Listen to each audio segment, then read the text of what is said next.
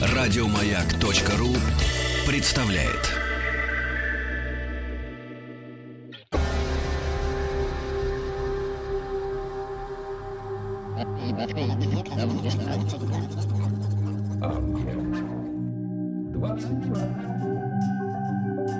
Объект 22. Литературный, литературный, Литературный Нобель. Нобель. Нобель.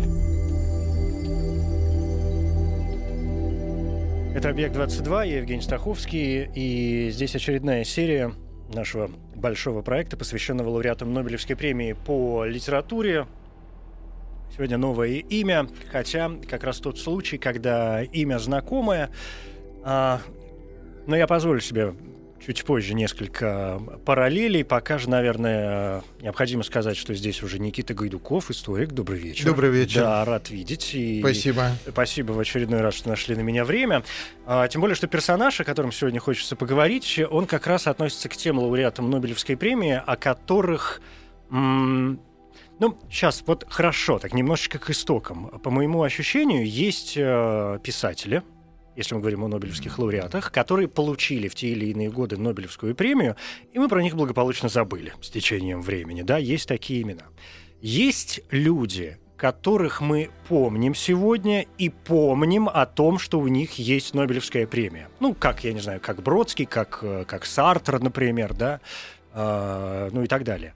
А есть персонажи, которых мы вроде как помним, но по моим, опять же, оговорюсь, ощущениям, совершенно не помним о том, что у них была Нобелевская премия. Нет, И- скорее, мы, э, скорее, э, скорее, конечно, Сельман Герлев это вот... э, Во вторую это вот, все-таки категорию. это вот особая категория. Это тот случай, когда мы помним произведение, но совершенно не помним... Даже не помним что- автора. что, да, не помним автора, потому что а, я тут просто вчера разговаривал, ну, там, на радио, там, а что у тебя, там, Нобелевский лауреат, а кто там, Сельман Герлев, а это кто?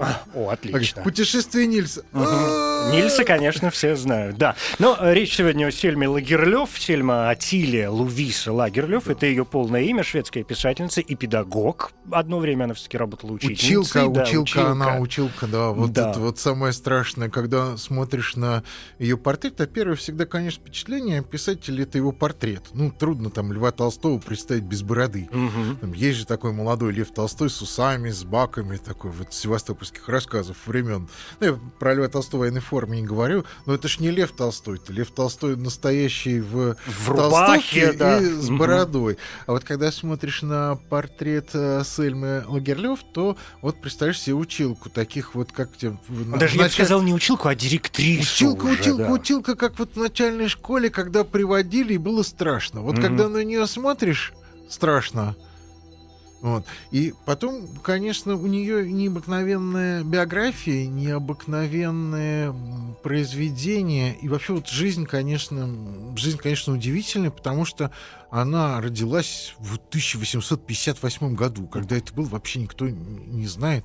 Мы не помним. Что там предков- происходило в Швеции своих, в да. середине? Ну, вообще, что происходило в середине, в середине 19 века, мы помним уже очень плохо и смутно. Вот. А умерла в 1940 году, уже шла Вторая война, собственно, вовсю, и она и и она в, и в жизни своей как бы Швеции приняла участие, и, собственно, вот во Второй войне тоже приняла участие, как вот уже, ну, как, можно сказать, активный участник. Дожила бы она до конца войны, ей бы дали, конечно, какую-нибудь награду, потому что она просто вот спасала людей там из концлагерей.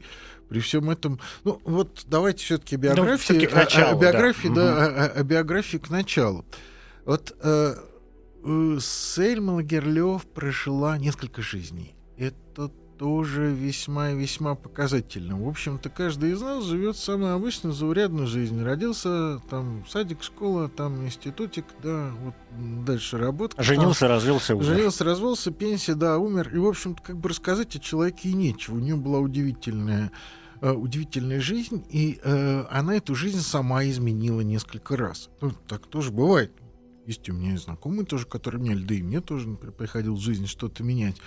Но такие были э, радикальные изменения. Она родилась в м, глубокой Швеции, место называлось Марбака. Это не просто не случайно, это будет еще как бы упоминаться и дальше. Это значимо было. Это было такое большое эм, поместье, которое получили э, ее там прапрадед, в общем-то, родовое, родовое поместье.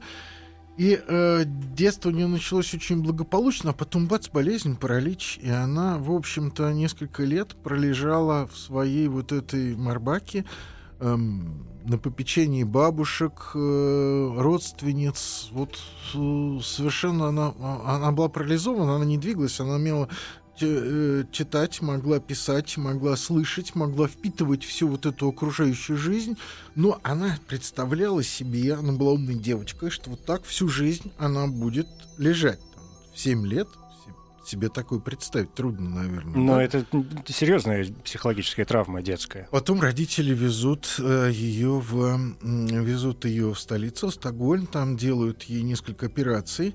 Тогда такие уже умели э, делать, и она начинает ходить. И у нее жизнь меняется кардинально. То есть она решила быть учительницей, она пошла учиться, тогда это были эм, просто гимназии там для девочек, да, то есть она получила образование и стала, и стала учительницей. Вот для нее как бы вот вторая цель была тоже, тоже достигнута. И уже будучи молодой учительницей, она начала писать. А э, то, что она писала, вообще изначально было очень странно. То есть вот э, творчество Сельмана Герлёв, оно такое вот удивительное, что оно вот либо нравится человеку, либо не нравится. То есть таких вот... А разве людей... так не со всеми? Ну, нет, не со всеми. не со всеми, конечно. Вот уж, конечно, вот уж, конечно, не со всеми. Там, Лев Толстой, поминаем мы сегодня, ну, большинство людей, ну, Лев Толстой великий, там, да, но его не читали вообще. Ну никогда, вот. Никогда, никогда в жизни. Сельман Герлев задевает, конечно, задевает сразу. А, очень жаль, что русской Сельман Герлев, в общем-то, практически нет ее как бы такие вот отдельные окошечки просветы. Я посмотрел, была, была попытка издания, четырехтомник выходил где-то ну, в начале 90-х. Да, да, да, ну он остался совершенно незамеченным, и, в общем, никто этого не купил, и никто этого, никто этого не прочитал, потому что середина 90-х, в общем, не, ну, то, да. не то было время.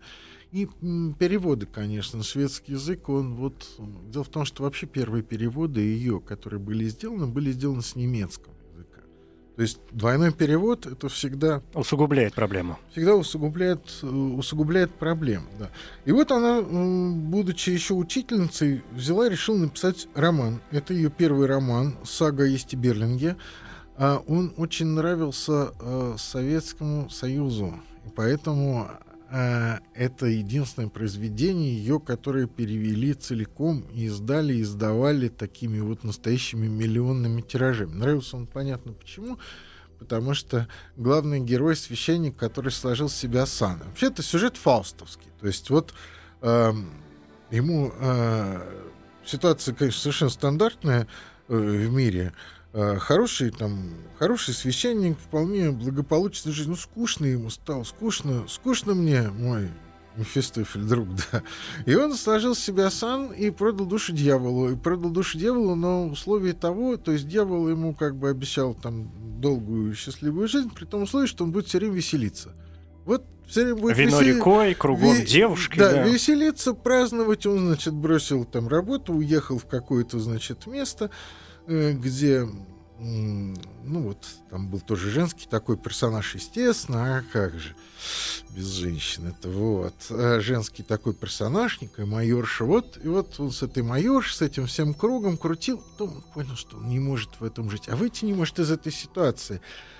И э, вышел он весьма, там, так сказать, странно, он отправился путешествовать с гостями, которые провели там несколько дней по Швеции, и вот, вот так вот завязанный сюжет, когда я это рассказываю, это не хочется читать вообще. То есть такую книжку вот таким образом пересказанную, бац, мусорную корзину, и все не думаю.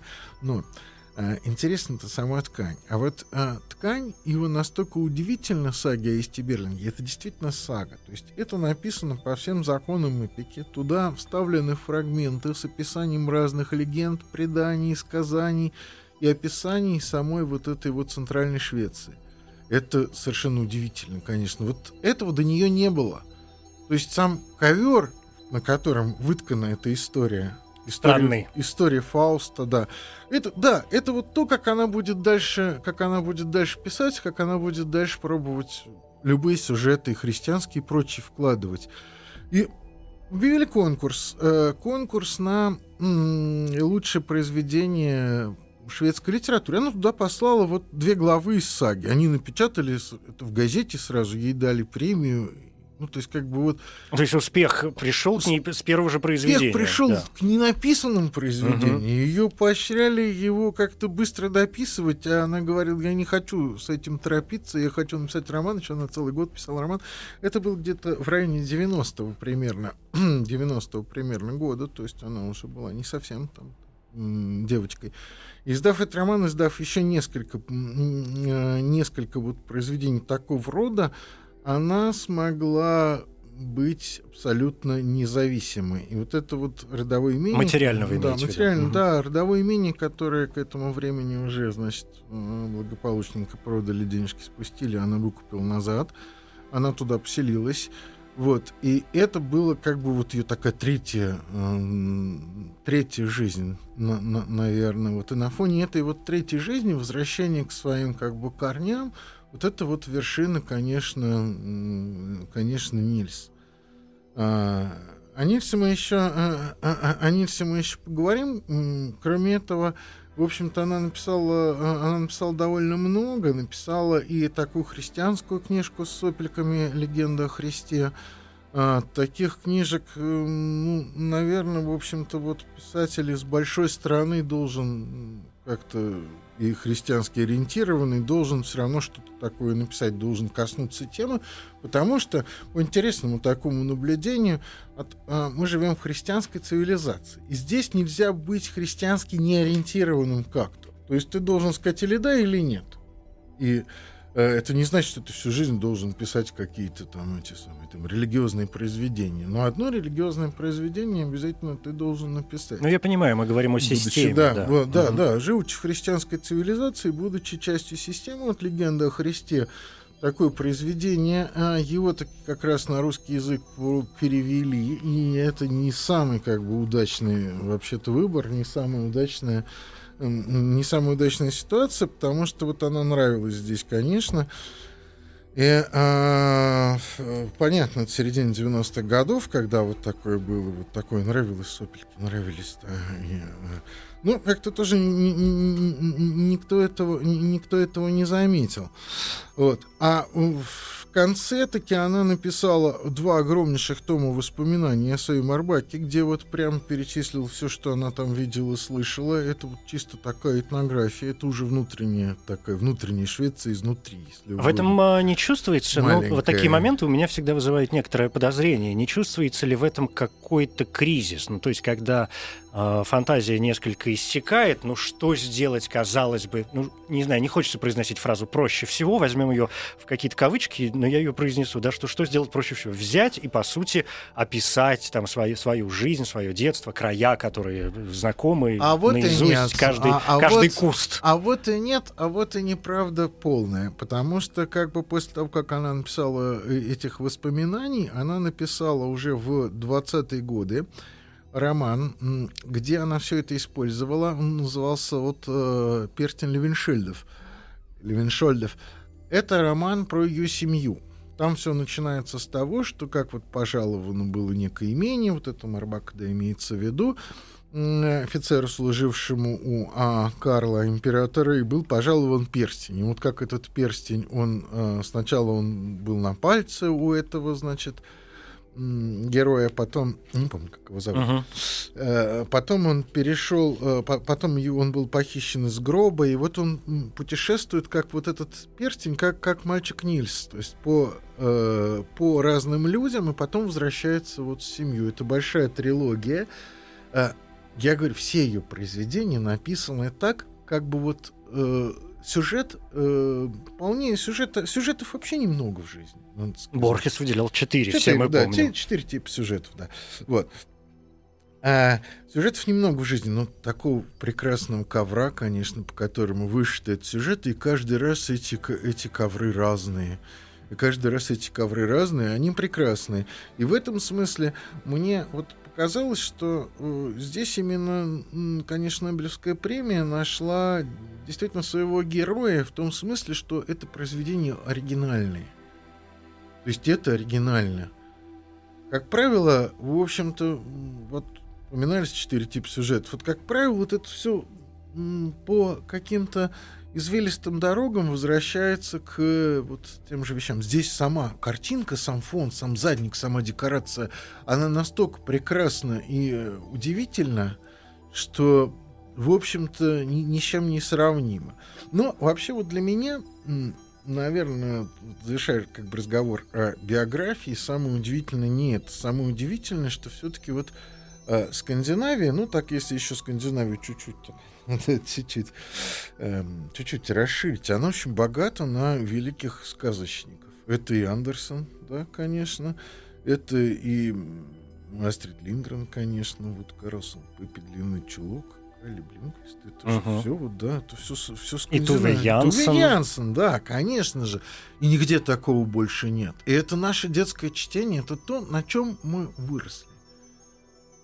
И вот, конечно, Нильс это его вот такая существенная большая большая часть, в общем-то, вот нашего э, нашего детского такого нашей, на- на- нашей, нашей детской жизни.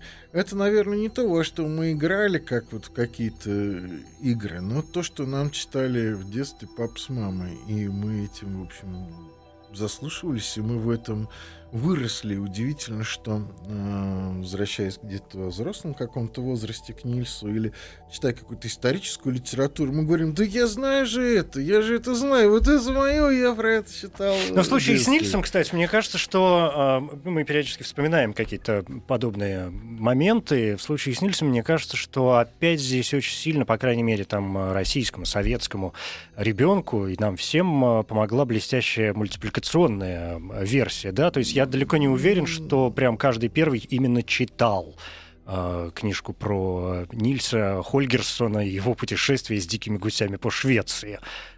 А мультик, который появился в свое время, ну, достаточно давно уже, оказался действительно очень э, удачным, хорошо сделанным и интересным. Ну, вот про мультик, да, мы, мы, еще поговорим. Конечно, э, конечно, вот Нильсу повезло, наверное, больше. Другим, э, другим романам, другим повестям э, не так, не, не так вот повезло. Их никто не видел, никто не знает. Я пытался найти сагу о Исте Берлинге, чтобы посмотреть кино. Нет. Нет, не Так вышло. э, очевидно, нет. Да. Нет, ну это старое кино, конечно. Это кино не довоенное, кино это 70-х годов, но у нас э, его как бы нет, его у нас, э, его у нас не увидишь. А Хотя, вот- в принципе, шведский кинематограф достаточно... Ну, во-первых, он большой, великий, и, и у нас, мне кажется, достаточно популярный. Ну, э, хорошо, с биографией э, разобрались уже о конкретных э, вехах творчества через минуту.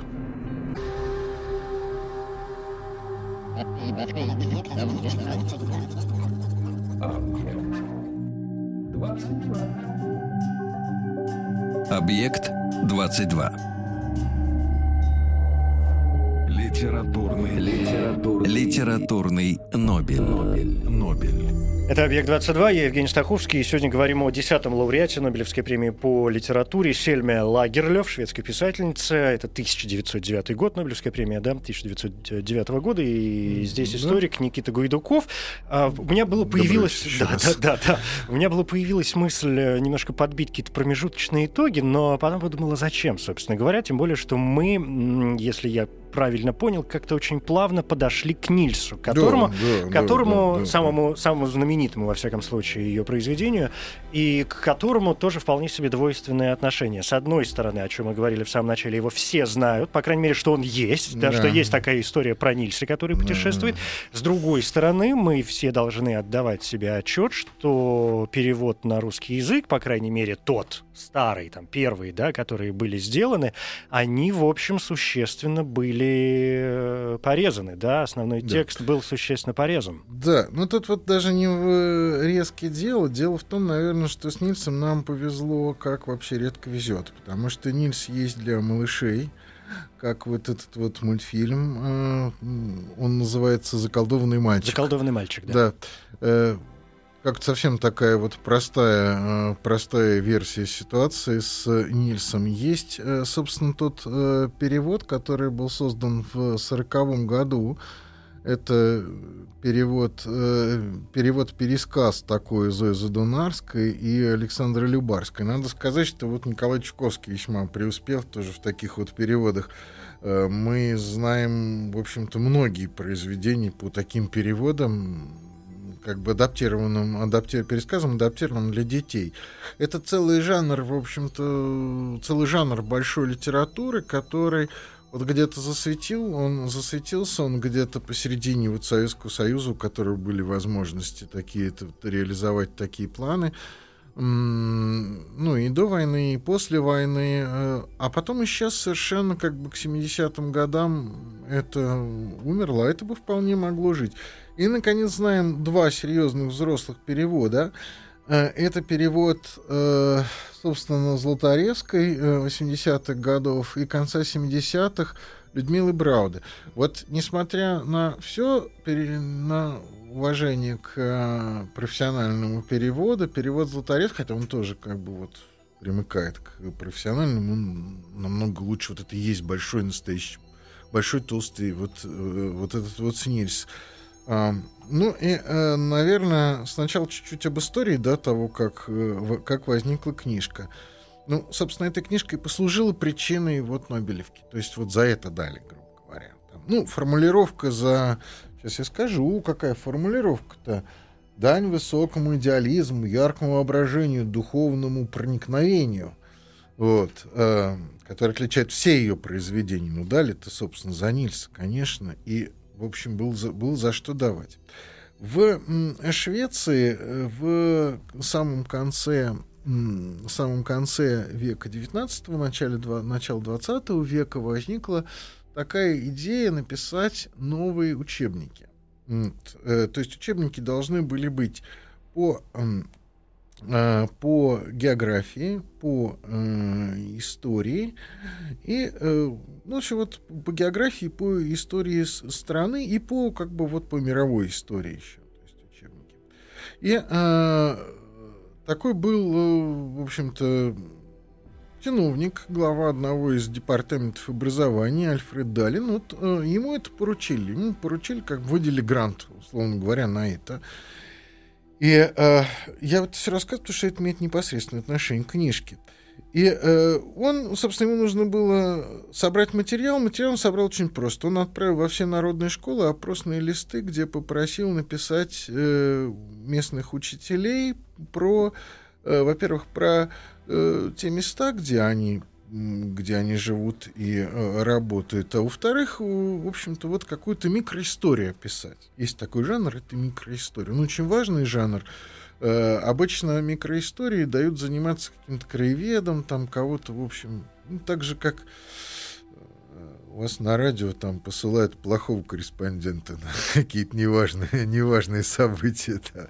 а в Кремль посылают хорошего корреспондента. Ну, вот это был для, заработать для плохого такого корреспондента. И они собрали эти опросные листы неожиданно, неожиданно они ответили не просто формальными отписками, как, в общем, предполагалось, они собрали довольно большой этнографический материал. Ему нужно было найти автора, который напишет, вот, так сказать, вот Соберет все это в единое Соберет целое. это все вместе и напишет историю для детей. Вот. А сама мысль о путешествии не предполагалась. И он пригласил, вот, собственно, Сельму Лагерлёв, и она, когда все это прочитала, она в это время собиралась ехать в Италию, у нее был написан роман об Иерусалиме в Черне.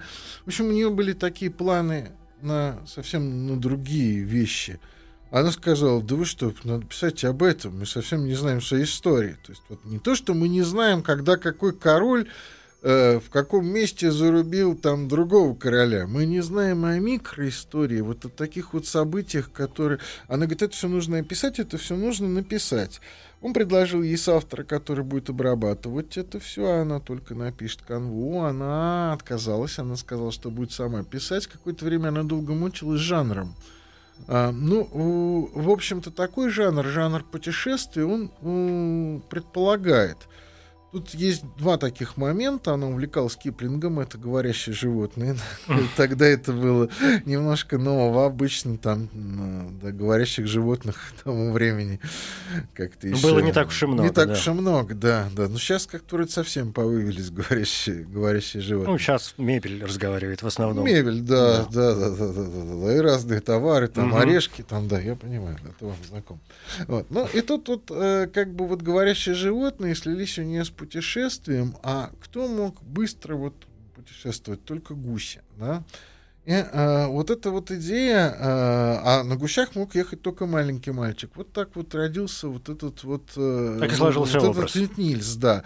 То, что она написала, э, конечно, получилось как уже не, уже не как учебник. У нее даже где-то в середине там есть автопортрет э, такой очень интересный, как учительница с учениками в сельской школе, как они выходят и машут гусями. Э, Считается, что это она изобразила как бы себя, свой вот этот портрет. Ну, э, в общем-то, в Нильсе есть, конечно, все. Есть и нравственная такая коллизия. Кто даже мультфильм смотрел, тот знает, что в общем, жадным не надо быть. Гном обещал монету, да. А Нильсу это показалось, Нильсу это показалось, ну, он поймал в сачок тогда, Мгм. пока родители уехали в церковь. Между прочим, в, в Ну, То есть христианская линия у нее вообще по всему Да, творчеству. да. христианская линия, да, есть, но она очень, вот в Нильсе она очень ненавязчивая, эта христианская линия.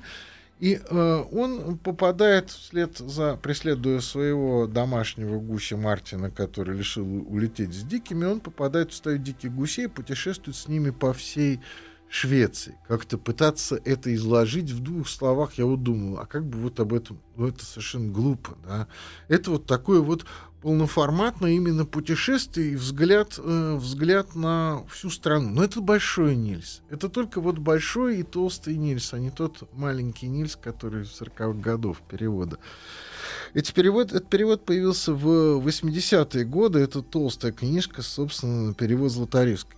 То есть Э, это, это уже после Люси Брауда? Да, да, после... А, после... а Брауда сделала не полный перевод, что ли? Полный, да. Мне тоже, кажется, что она же как ну, раз, мы знаем ее историю как раз с Астрид Линдгрен, когда она после Лунгиной уже переводила, и там, э, ну, там, там другой, в общем, перевод. Он другой, да. перевод, то пересказ, конечно. Вот. Я все время так радуюсь, когда говорю Люся Брауда. Кому Люся, а кому, кому и Людмила Юлиановна, да. Ну да, я понимаю, что вы учились, вероятно, да, как я догадываюсь, да.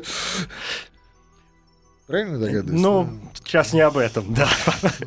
Поэтому двинем дальше. Ну, и, то есть я удивлен, что Брауда не сделала пол, Ну и Брауди сделал, да, тоже полный перевод, но а, вот все-таки вот э, тот перевод, о котором я сказал, он а, вот такой вот, ну, открывает весь замысел как бы произведения его. Я не знаю почему. Бывает так с большими переводчиками тоже.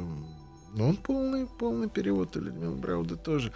Вот. И то есть для взрослого человека, конечно, этот удивительный вот мир, он открыт через переводы вот этих вот э, два перевода Людмилы Брауна, Золотаревской, а, открыты вот этот мир, э, этот мир Швеции. Причем, если думаете, что это просто вот как-то сели-поехали, там лис мира, который прыгал за, там все время прыгал да, за этим гусем. Это в мультфильме он вообще как-то исчез, там утонул в озере. В озере.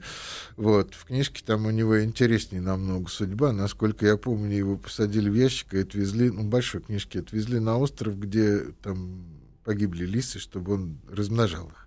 Страшная Да. история. Придумали вот такое, Ага. такое наказание. Ну, не самое худшее, наверное, наверное, наказание. Вот это взрослая, конечно, книжка. А, вот это удивительный мир, потому что там же много саг, легенд, сказок. Они все вплетены достаточно органически. Вот если читать пересказ 40 года, ам, там э, очень яркие, конечно, истории про подводный город, про бронзового Карла и вот этого деревянного, э, де- деревянного солдата, да, который действительно там есть такой в Карлскруне, да, он стоит там, ну, у- него монетки, в него монетки кидают у, у- у кабака, да. Это вот такая уже уже детская, э, де- детская, конечно, история, такой вот, как, знаете, как диафильм. Диафильм. А мультфильм, он еще, конечно, э, он э, еще, конечно, проще. Я бы его там, скажем, не стал смотреть. Но так, чтобы вот у одного произведения было три жизни сразу. Такого я Собственно, просто- как и у автора. Ну, как у автора, да. Такого я вот не припомню, да. Это, конечно, это, конечно, вот э, такое счастье. И э, мы-то о Нильсе знаем совершенно независимо вот от Сельмы. Про Нобелевскую премию Сельмы вообще никто же не знает. Вот, а что ей дали Нобелевскую премию? Как выяснилось. Как Но вот это, кстати, удивительный тоже момент, да, раз уж мы заговорили. Нильс, э, это 1906 год, да, написание уже и первая публикация, но а Нобелевка Сельма это 1909. И понятно, что уже по итогам, да, и вы сказали, что происходит, но номинировалась она, и мне кажется, это важно, и это интересно, что когда мы говорим о том, что дали ей все-таки как бы за Нильса, это, наверное, понятно. Шведская академия, она ведь стала первым шведским лауреатом. Да, и она стала первым, я понимаю, почетным доктором Мсельского университета. Это правда, женщиной, женщины, да. это правда. Вот. И а в смысле Нобелевским лауреатом нет, не первый, конечно. Нет, там я Кюри имею в виду пе- первый, да. первым Мария. шведским, А, шведским, лауреатом да, Нобелевской, Нобелевским лауреатом, премии да. по литературе. Да, да, а поскольку она номинировалась до этого, еще до Нильса, она ведь э, была Да. уже номинирована Да, с да, 1903 или 2004 Да, года, да. то есть раз шестой, шестая, шестой номинацией она победила, то э, это говорит о том, что а заслуженным мастером она была и до Нильса, а Нильс, видимо, поставил просто такую большую жирную точку, когда шведской академии уже ничего не оставалось, кроме как, ну, дать шведскому автору, описавшему географию и историю родной Швеции, но это было бы просто неприлично не вручить Ну, ей вообще начиналось все просто с учебника, Да. кончилось эпопеей. Вот такой историей. Такой- это именно вот это не сага, это настоящая эпопея. Наверное, трудно вообще написать эпопею, даже маленькую. Очень трудно специально написать. А вот не специально, видите, вышло. Начиналось-то все с того, что ее учебника, да. позвали как училку. да, там, Случайно, типа, а вылилось, напишите. не можем А разобраться. вылилось, да. Литературный, литературный, Литературный Нобель. Нобель. Мне кажется, м, что славу Сельмы Лагерлёв, э, ну, как сказать, пошатнула. Не, не пошатнула, конечно. Понятно, что и сегодня, уж в Швеции-то особенно, конечно, Сельма Лагерлёв крайне а, популярна, и все, кто были в Швеции, или хотя бы кто видел в глаза шведские кроны, да, деньги знают, что она изображена Да. на 20-кронной купюре. Вот про. А теперь говоря о, вот это, о том, что, кто и что пошатнул. С октября м, э, 2015 года на двадцатке, которую, которая в обиходе на сленге даже называлась «Сельмой», Мгм, а, мгм. сама, сама банкнота называлась Сельма а, в, в- честь нее. И перв- с октября 2015 года на, шве- на 20 шведских кронах теперь Астрид Лингрен. Ну, они меняют изображение периодически. Ну, Так, достойная, да, да, достойная. достойная, конечно, Да, конечно, да. смена. И, и, и Астрид Лингрен тоже, наверное, для нас также, в общем, дорога, тем более ей Нобелевскую премию не дали. Хотя да. номинировалась она неоднократно, как, номинировалась э, она, как да. известно. Так вот, у меня ощущение, что исторически как раз э, Астрид Лингрен немножко пошатнула Нет, конечно, конечно, конечно, нет. Потому что все-таки вот, когда мы сравниваем, а, Сельма, конечно, это эпопея. У Астрид Лингрен это повесть. Повесть о малыше Карлсоне. Это повесть. Но это у нее именно- психологические это- портреты. они да, как бы они не да. были удачны. Вот, вот это вот эпопеи пахального такого привкуса, да, Мгм. моря, вот этого бесконечного, как там в Илиаде, да, или Одиссее, да, вот этого моря, этого песка, этой вот войны у нее нету. Все-таки у Астрид Лингрен. А у Сельмы это есть, и это есть очень таком странном, э, очень странном виде. Мне вот пришло в голову, конечно, что похоже на Толкина, да, наверное. Тоже все близко, да. Вот тоже Но на Толкина бы- было похоже, когда вы э, вспоминали о перстне Левеншельдов. Ну да, да, ну это понятно, да, Ну, кольцо, то есть, ну, кольцо- в данном случае, кто на кого похож, кольцо минуточку. любое. да. Нет, конечно, Нильс похож скорее на, а, скорее похож на э, «Властелин колец», тем более э, там ведь вот тоже есть и там э, и вот эти вот орлы, и там Мгм. все, это, все, все это есть, летающая часть у, во «Властелине» есть. Чем похоже? Тем, что оно, конечно, было написано тоже вот как бы случайно все. Сел и написал, была норка, а в норке жил хоббит. И профессор филологии, да. И вот как бы вот эта вот норка с хоббитом его вывела в какие-то, каким-то большим проблемам. И мы говорим, нет эпопеи, нету там эпохальных против. Они есть, мы просто их не видим. Мы хотим, чтобы это все было вот прямо нам, э, как повесть там, не знаю, там, как вот о купце Калашникове. Такого не бывает. Эпопея, а, и, и эпос, он живет рядом, он где-то вот живет вот, вот в сказке, в таком вот параллельном мире. Ну, здорово, конечно, что разглядели и вот э, ее отметили достойно. И, и нам она нравится. И вот, вы понимаете, вот так вот на составляющие безболезненно только какая-то эпопея может разложиться. Настоящий, настоящий эпос. То есть его можно разделить, и он такой же вот как бы его можно пересказать, и он такой же. Там можно на горшке этих гомеровских героев нарисовать, и они такие. И Они все равно такие же и будут. Да, Да, да. А что там, кстати, с... э, Мы как-то вначале об этом сказали, ну, что она умерла же в 1940 году, и А, это, это уже. Вторая мировая, да. Да, началась Вторая мировая, и она, конечно, понравилась Гитлеру. Это тоже как бы факт. И Гитлер написал, что такая прекрасная нордическая поэтесса, назвал ее именно поэтессой. Как пусть он это понял. Вот не дурак был тоже вот. Мгм. Гад, конечно, был ужасный, страшный. Он это понял, и Гитлер написал, что это великая нордическая поэтесса. Нордическая поэтесса возьми и начни спасать э, евреев из Германии. То есть она давала вот эти вот э, приглашения, на которые получали люди шведскую визу, а Швеция как бы была в то время возможностью выехать... Но она вообще не, нейтрально была. в да. Америку, Мгм. да, и она вот спасала многих. Потом она по- пошла, отнесла Нобелевскую свою медаль и пожертвовала ее на вот э, помощь вот э, беженцам и, и- голодающим. Медаль ей, правда, вернули, потому что друзья просто собрали денег и отдали вместо...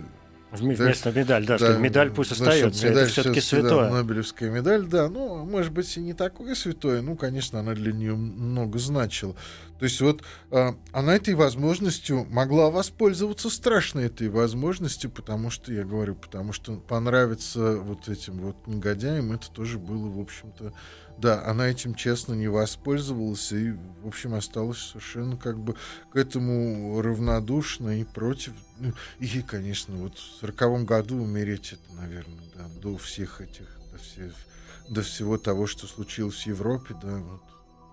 А вот проживи она еще 10 лет, она бы еще и про Вторую войну написала бы тоже... А было бы интересно. Было это вот бы, тот да. случай, когда жаль, что не случилось. Это Да, хотелось бы да, посмотреть. Да, и написала бы, написала бы легко, да. Мне но ей был кажется. 81 год. Ну, а она была вполне работоспособной. На старых фотографиях она, в общем-то, вполне такая молодящаяся. И, в общем, известно по, опять по воспоминаниям, что она до самой смерти, в общем, вполне была. Была себе вполне. Но да. все равно, мне кажется, что вот эта детская ее болезнь, э, мне кажется, такие события не, э, не, Ну, мо- не могут проходят, пройти ну, бесследно, не конечно. Проходят, не проходят даром. Но все-таки вот это такая ну, великая, мне кажется, жизнь и великое произведение. Причем, смотрите, это вот так, как с Гомером тоже, да, случилось. Ее же ведь вот все забыли. Забыли ее биографию, забыли какие-то события, да. Недаром она про Марбак писала. А вот, э, а вот Нильса-то его и не забыли. Он вот такой вот. Такой я стал. Ну, потому что детский здоровский, ведь. да. Потому что был Вот очень серьезно нацелен на детей. Конечно, я всегда переживаю, что ничего подобного нет у нас. В российской литературе Да, кто бы написал, да, бы такого вот. Это ведь А. вот удивительно, как помните, когда Олимпиада там открывалась, девочка летала Мгм, такая мгм. над ареной. Ну, можно по-разному к этому относиться, можно с иронией, можно. Ну, вообще-то, э, да, это заимствованное тоже была метафора идеи, это все понятно. Но вообще вот эта идея, что страна огромная, что в ней много всего разного есть. Да, но вы сейчас подкидываете реализовал- хорошую реализовал идею. проект, это татарский в горе А, самоцветов. да, действительно. Спасибо большое, Никита Пожалуйста, Гайдуков, спасибо историк. вам. Спасибо. Литературный, литературный, Литературный Нобель. Нобель. Нобель.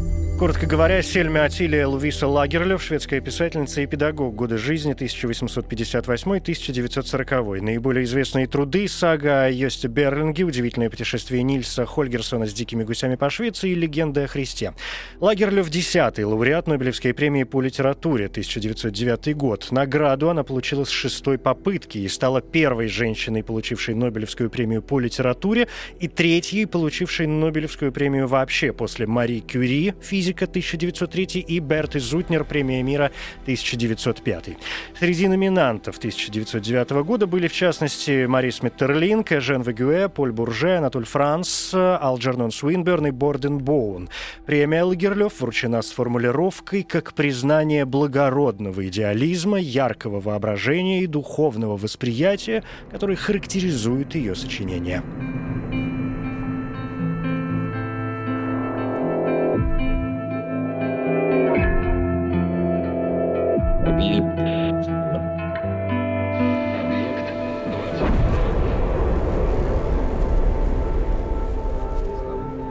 Объект 22. Еще больше подкастов на радиомаяк.ру.